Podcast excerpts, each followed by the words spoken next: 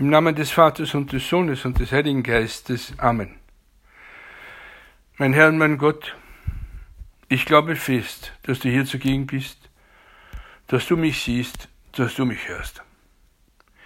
Ich bete dich in tiefer Ehrfurcht an. Ich bitte dich um Verzeihung für meine Sünden und um die Gnade, diese Weile des Gebetes so zu halten, dass es mir Frucht bringt. Maria, meine unbefleckte Mutter. Heilige Josef, mein Vater und Herr, mein Schutzengel, bittet für mich. Das Evangelium des fünften Fastensonntags berichtet Worte Christi, der seinem Leiden entgegengeht. Und es berichtet von zwei besonderen Ereignissen. Das eine ist, dass einige Griechen Jesus sehen wollten, und das zweite ist, dass sich Gott Vater durch eine Stimme vom Himmel vernehmen lässt. Das gewaltige Werk der Erlösung aller Menschen, der ganzen Welt und aller Lebensbereiche, all das kündigt Christus im heutigen Evangelium an. Christus verkündet den Sieg über den Teufel, der als Herrscher dieser Welt bezeichnet wird, und die Verherrlichung Gottes durch dieses Werk, das durch den Tod des Herrn am Kreuz verwirklicht wird.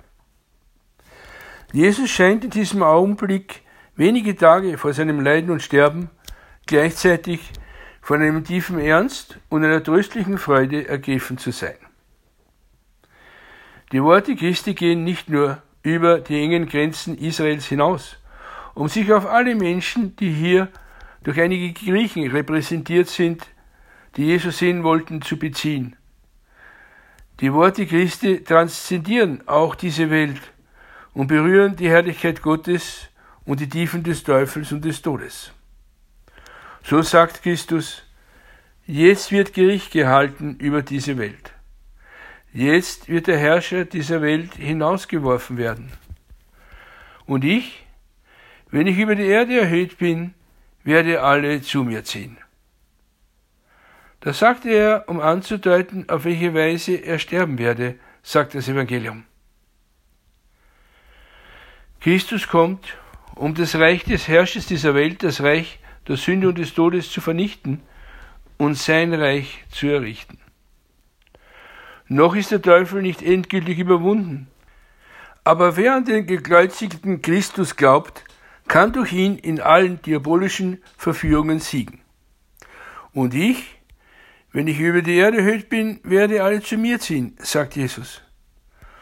So wie Mose die Schlange in der Wüste erhöht hat und jeder, der auf sie blickte, geheilt wurde, so wird auch jeder, der auf Christus, der ans Kreuz genagelt ist, schaut, gerettet werden. In seinen Predigten erzählte der heilige Josef Maria oft von einem ungläubigen Freund, den er hatte, der vor einer Weltkarte stehend ihn darauf aufmerksam machen will, dass Christus gescheitert ist. Nach 2000 Jahren Bemühung, das Evangelium den Menschen nahezubringen, gibt es de facto keine Christen bzw. sehr wenige Christen. Und der Heilige schreibt, zuerst überkam mich Traurigkeit. Und dann ergänzt er, aber dieses Gefühl dauerte nur einen Moment und wich dann der Liebe und Dankbarkeit, denn Jesus hat in seinem Erlösungswerk den Menschen als Mitarbeiter in Freiheit haben wollen. Er ist nicht gescheitert. Jesus Lehre und Leben befruchten immerfort die Welt und die Erlösung, sein Werk, ist ausreichend und überfließend. Jesus Christus, der Sohn Gottes, aus der Jungfrau Maria geboren, ist der alleinige Erlöser der Welt. Und er ist derselbe gestern, heute und in Ewigkeit, wie der heilige Paulus schreibt. Ein Wort des Johannesevangeliums soll uns heute als Stoff für unsere Betrachtung dienen. Ein Wort, von dem wir nicht mit Sicherheit wissen, ob es vom heiligen Johannes dem Herrn selbst zugeschrieben wird oder ob es eine Art Kommentar des heiligen Johannes selber darstellt. Und es lautet, So sehr hat Gott die Welt geliebt, dass er seinen einzigen Sohn hingab, damit jeder, der an ihn glaubt, nicht verloren geht, sondern das ewige Leben hat. Wir sollen diese kraftvolle Behauptung der Heiligen Schrift fest in unserem Herzen verankern. Gott liebt diese Welt. Und er liebt sie in unbegreiflichem Maße. Er liebt sie so sehr, dass er seinen Sohn sendet. Nicht, wie Johannes zugleich hinzufügt, damit er die Welt richtet, sondern damit die Welt durch ihn gerettet wird. Es gibt Theologen, die der Ansicht sind, dass die Menschwerdung sich auch ereignet hätte, wenn die Sünde nicht in diese Welt eingebrochen wäre. Andere sagen, wir wissen nur, dass das ewige Wort wegen uns Menschen, also unserer Sünden wegen und um, und, und unseres, unseres Heiles willen Mensch geworden ist. Und, so, und diese Aussage findet sich auch in der Heiligen Schrift. Auf jeden Fall liebt Gott diese Welt. Er erschafft sie in seiner Liebe. In der Osternacht heißt es in der Lesung aus dem Buch Baruch, dass Gott die Sterne bei ihrem Namen ruft und sie antworten, hier sind wir. Er, der mit seiner Macht und Weisheit alles durchherrscht, er ist unser Gott. Und er ist, so heißt es, heißt es weiter im Buch Baruch, unter den Menschen erschienen. Das Wort ist Fleisch geworden und hat uns, unter uns gewohnt, schreibt der heilige Johannes. Gott liebt diese Welt und die Menschen so sehr, dass er einer von uns wird, an dem er in allem uns gleich wird, mit Ausnahme der Sünde, um uns zu erlösen. Aber diese Sünde gibt es. Diese Welt, soweit sie nun einmal ist, steht unter dem Gericht Gottes, weil es das Gute und das Böse gibt. Wenn die Heilige Schrift von der Welt redet, das neutestamentliche Griechisch gebraucht dafür das Wort Kosmos, meint sie bisweilen tatsächlich die Schöpfung, die, insofern sie allein Gottes Werk ist, natürlich nur gut sein kann. Das Buch Genesis spricht es deutlich aus. Gott sah, dass es gut war, heißt es nach der Erschaffung. Und am Ende des, sechs, äh, des sechsten Tages nach der Erschaffung des Menschen lesen wir, Gott sah alles an, was er gemacht hatte. Es war sehr gut.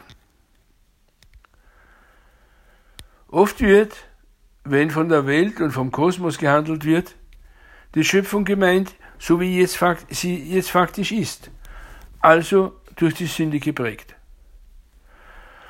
Von einer Sünde der Welt ist geradezu die Rede, die hinwegzunehmen der Erlöser gekommen ist. So spricht nämlich der, der heilige Johannes der Täufer zu seinen Jüngern, als Jesus vorübergeht. Er sagte, seht das Lamm Gottes, das die Sünde der Welt hinwegnimmt. Und der Priester wiederholt diese Worte in jeder heiligen Messe, wenn er die Hostie vor der Kommunion emporhebt. Unsere an sich gute Welt wird in der Heiligen Schrift eben deswegen auch auf vielerlei Weise als Gegner Gottes geschildert, sodass der heilige Jakobus schreiben kann, dass wer ein Freund der Welt ist, sich zum Feind Gottes macht. Und der heilige Johannes erklärt ausdrücklich, die ganze Welt steht unter der Macht des Bösen. Und Christus sagt, wehe der Welt um der Ärgernisse willen. Gemeint sind natürlich an erster Stelle Menschen, die Ärgernis erregen, das heißt, die Anstoß zur Sünde werden. Aus verschiedenen Stellen der Heiligen Schrift scheint hervorzugehen, dass diese Welt zutiefst sündhaft ist. Und auch, dass sie von Strukturen, die die Sünde hervorgebracht hat, durchdrungen ist. Sie berichtet von der Sünde der Engel und den ersten Menschen, die sich im ganzen Menschengeschlecht fortpflanzt.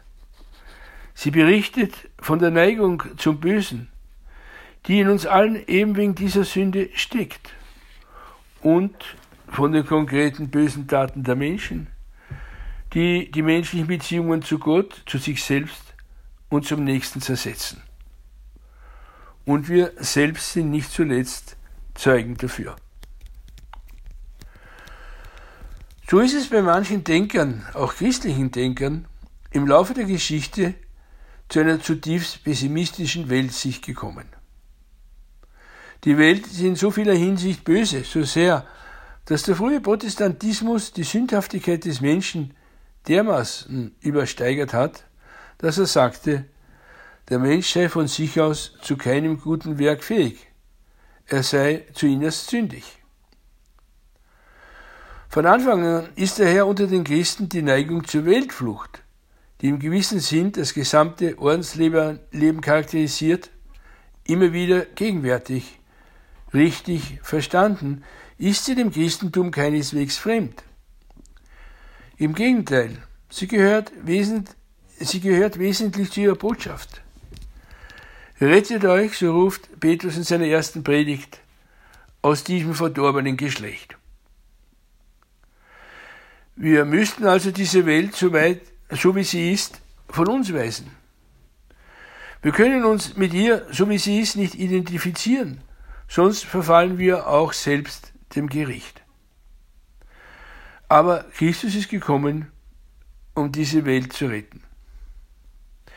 Der Christ bleibt trotz allem optimistisch und liebt diese Welt. Man könnte sich darüber wundern, wie der heilige Josef Maria in einer seiner wohl zu Recht berühmtesten Predigt sagen konnte, es geht darum, die Welt leidenschaftlich zu lieben. Ist das nicht ein Widersinn? Ist das nicht die Zurückweisung einer zentralen Aussage des Evangeliums? Und wir dürfen ruhig sagen, nein. Und zwar deshalb nein, weil diese Liebe, mit der Gott die Welt liebt, nicht eine Liebe bloß zu einer reinen, zur guten Schöpfung des Anfangs ist, sondern eine Liebe zur Welt in ihrer gegenwärtigen Situation der Heillosigkeit und der Heilsbedürftigkeit.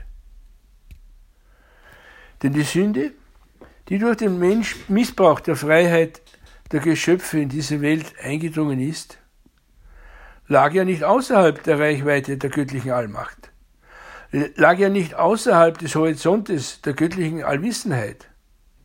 Sie kann sich ja nicht so eingeschlichen haben in die Schöpfung, ohne dass Gott es gewusst hätte von Ewigkeit her und dass er es nicht zugelassen hätte. Aber wieso konnte Gott das Übel zulassen? Übel über Übel, Sünde über Sünde. Wenn wir die Geschichte der Menschheit durchdenken, wenn wir beim Fall der Engel anfangen, wenn wir uns diese Kette der Rebellionen vergegenwärtigen, die sich durch die ganze Schöpfung zieht, wieso konnte Gott das zulassen? Wieso hat er all das gestattet? Und gestattet er es noch immer? Da es doch nicht möglich ist, dass ihm diese Welt entgleitet, dass sie sozusagen außer Kontrolle gerät, dass er die Geister, die er rief, nun nicht mehr los wird und sich ihrer nicht mehr wehren kann. Das kann sicherlich nicht sein. Gott hat das sittlich Böse zugelassen, die Sünde. Nicht nur das physische Übel, das ja etwa als Strafübel auch seine guten Seiten, Seiten hat. Wir können diese Thematik hier kaum andeuten. Gott hat das Übel und das Böse in dieser Welt deshalb zugelassen, weil er fähig und willens ist, auch dieses Böse, auch diesen Widerstand, auch diese Rebellion letztlich zum Guten zu wenden. Der heilige Paulus schreibt, Gott hat alle in den Ungehorsam eingeschlossen, um sich aller zu erbarmen. Der Herr ist gekommen, um sich aller zu erbarmen. Er erweist seine Allmacht seine Güte und seine Barmherzigkeit dadurch, dass es versteht, selbst aus dem Abgrund des tiefsten Bösen das Gute erstehen zu lassen. Der heilige Thomas bringt an einer Stelle seiner umfassenden Verteidigung der christlichen Religion gegen die Argumente der heidnischen Philosophie einen sehr einfachen Gedanken. Er verweist darauf, dass es in der Welt viele gute Dinge gibt, die es nicht gäbe, wenn das Böse nicht vorhanden wäre.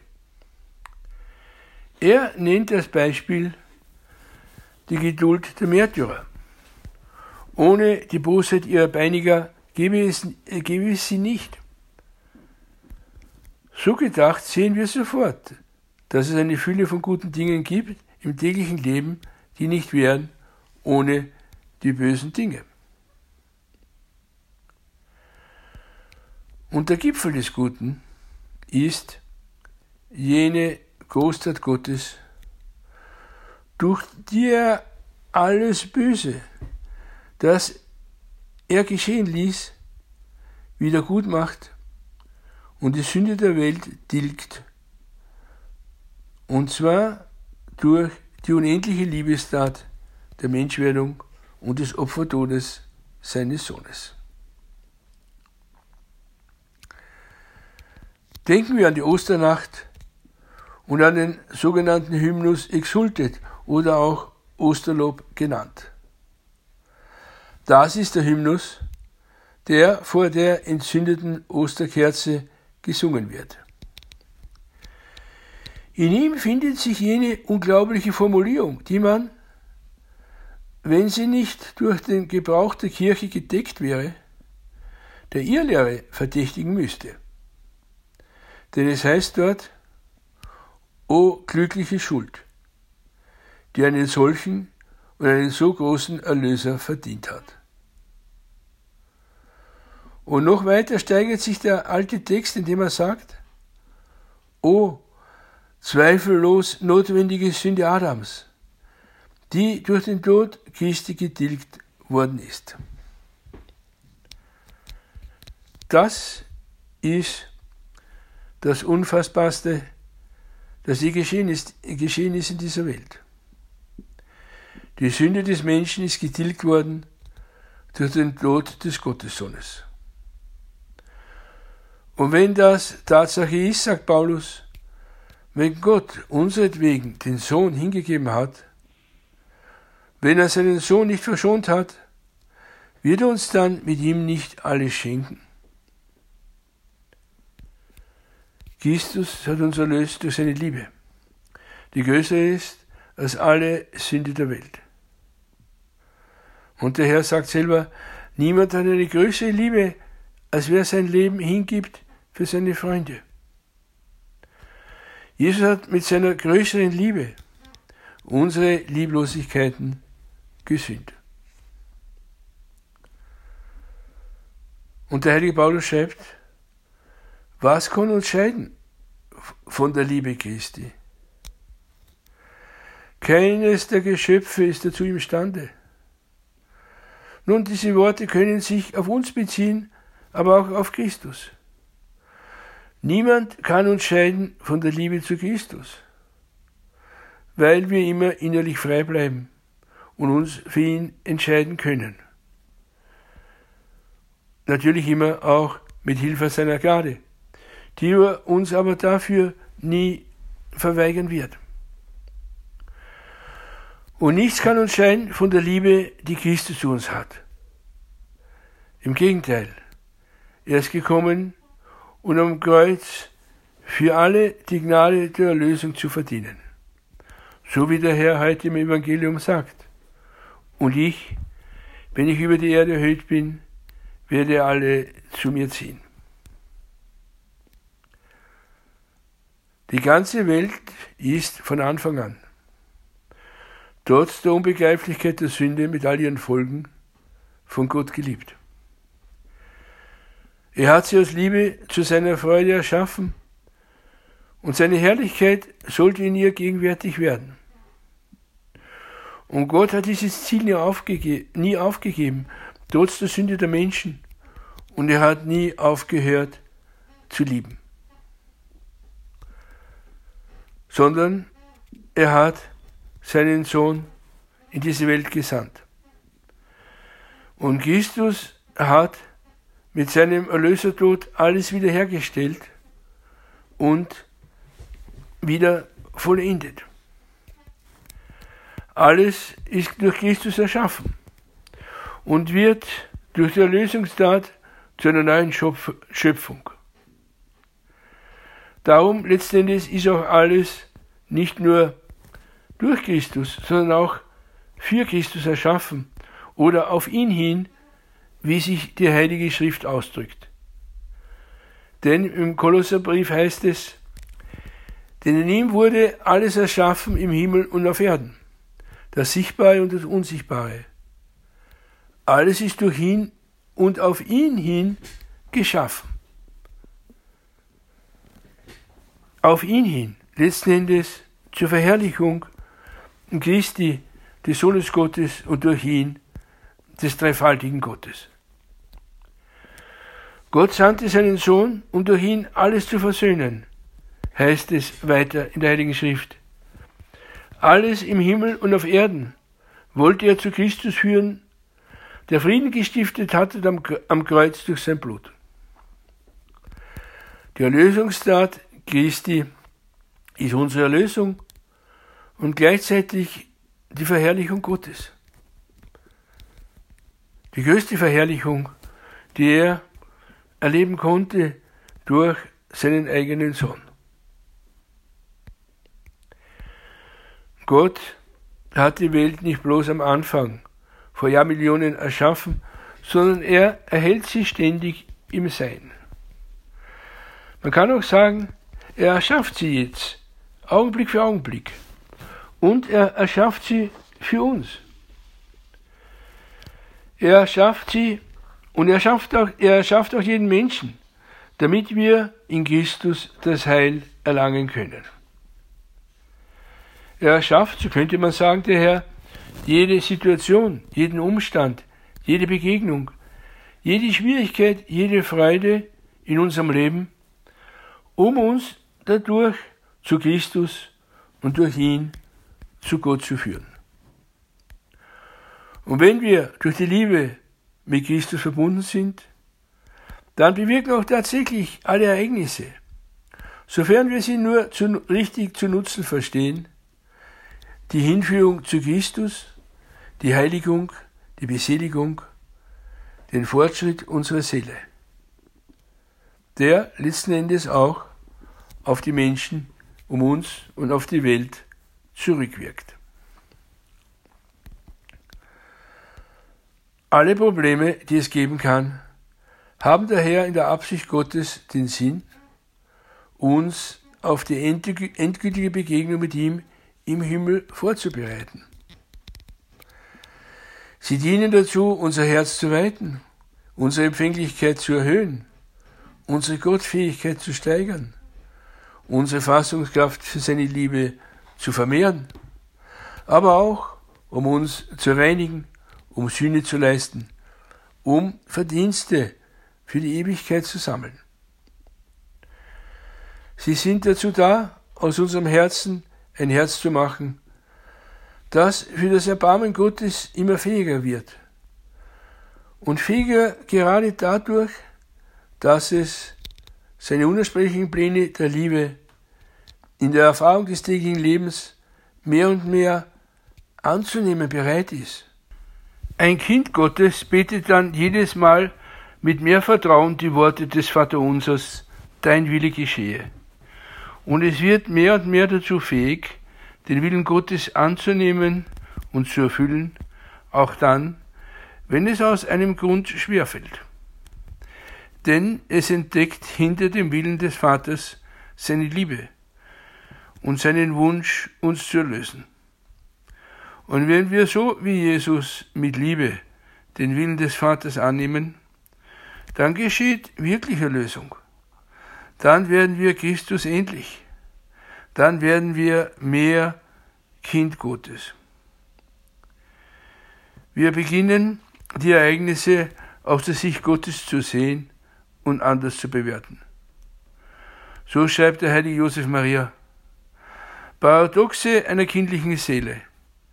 Wenn Jesus die Ereignisse schickt und die Leute halten sie für schlecht, dann freue dich in deinem Herzen, weil er dir immer das Richtige gibt und jetzt die Stunde gekommen ist, das Kreuz zu lieben.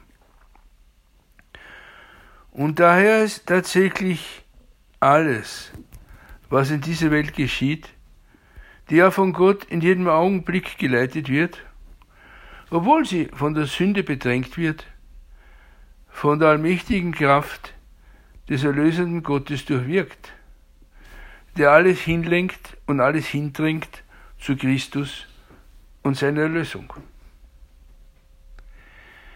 Denen, die Gott lieben, so lauten die berühmten Worte des heiligen Paulus im achten Kapitel des Römerbriefes, denen, die Gott lieben, gereicht alles zum Guten. Der heilige Josef Maria spricht in seinen Predigten hin und wieder manchmal nur in einem Nebensatz, manchmal etwas ausführlicher, eine Behauptung aus, die etwas befremdlich klingen könnte, weil er sie als unbedingt sicher, unumstößlich und unwiderleglich betrachtet. So sagt er zum Beispiel, wir hätten nur Gründe, um optimistisch zu sein. Das hört sich fürs Erste vielleicht so an wie ein ermunterndes Wort, das man inhaltlich nicht auf die Goldwaage legen darf. Und das meint er nicht ernst, denkt man, das kann, nicht das kann man nicht ernst nehmen. Das ist doch wirklich eine Übertreibung. Aber wenn man genau überlegt, wenn man die Dinge von unserem Gott her betrachtet, der die Welt liebt und sie in Christus von ihrer Sünde befreien möchte, dann dient tatsächlich alles unserer Vereinigung mit Gott. Und dann haben wir wirklich niemals einen Grund, traurig zu sein. Christlicher Optimismus ist nicht naiv. Er weiß, dass der Mensch frei ist und nicht nur versagen kann, das tun wir alle irgendwie, sondern sich auch frei der Gnade verschließen kann. Aber wir dürfen auf die Macht der Gnade vertrauen dürfen vertrauen auf die Vorsehung und die ewige Weisheit Gottes, dürfen darauf vertrauen, dass, wenn wir der Gnade entsprechen, eben alles zum Guten gereicht, wie der heilige Josef Maria schreibt. Christlicher Optimismus, das ist weder der Blick durch die rosarote Brille, noch das rein menschliche Vertrauen darauf, dass alles gut geht. Christlicher Optimismus wurzelt im Bewusstsein unserer Freiheit und in dem Vertrauen auf die Macht der Gnade. Er verlangt von uns, dass wir in jedem Augenblick bereit sind, dem Ruf Gottes zu folgen. Selbst unsere Sünden haben ihren Platz in seinen Plänen. Gott weiß um unsere Schwächen und unser Versagen von Ewigkeit her und er lässt sie zu, damit wir durch die Reue zu ihm zurückkehren und so dankbarer werden und demütiger. So ist unser Gott. Er ist und bleibt, was auch immer geschieht, unser Vater. Und das ist der Grund für unsere Freude. Gott verlässt uns nie. Das Evangelium ist schon von der Wortbedeutung her Botschaft der Freude. Eine Freude, die uns Christen, so könnte man sagen, aus allen Poren strömen sollte. Eine Freude, die uns das Herz sprengt, eine Freude, die uns auch dann nicht verlassen darf, wenn uns die Tränen in die Augen treten. Wenn sich in uns alles zusammenkrampft, wenn wir einen Schlag nach dem anderen bekommen und wenn wir schon wieder versagt haben. Denn all das, Gott weiß wie, dient unserer Heiligung, dient unserer Hinführung zu Christus, dient der Erlösung der Welt. In einem der Weisheitsbücher des Alten Testamentes heißt es, dass es Gottes Wonne ist, bei den Menschenkindern zu sein und mit ihnen zu spielen, alle Tage auf dem Erdgeist. Das ist unser Gott. So sehr liebt er uns. Und wir wollen uns vornehmen, auf diese seine Freude mit aller Freude unseres Herzens, zu der wir fähig sind, zu antworten. Denn wir wissen, dass denen, die Gott lieben, alles zum Besten gereicht. Maria, die Miterlöserin an der Seite Christi, ist auch immer an unserer Seite. Mit ihrer Hilfe werden wir immer vorankommen.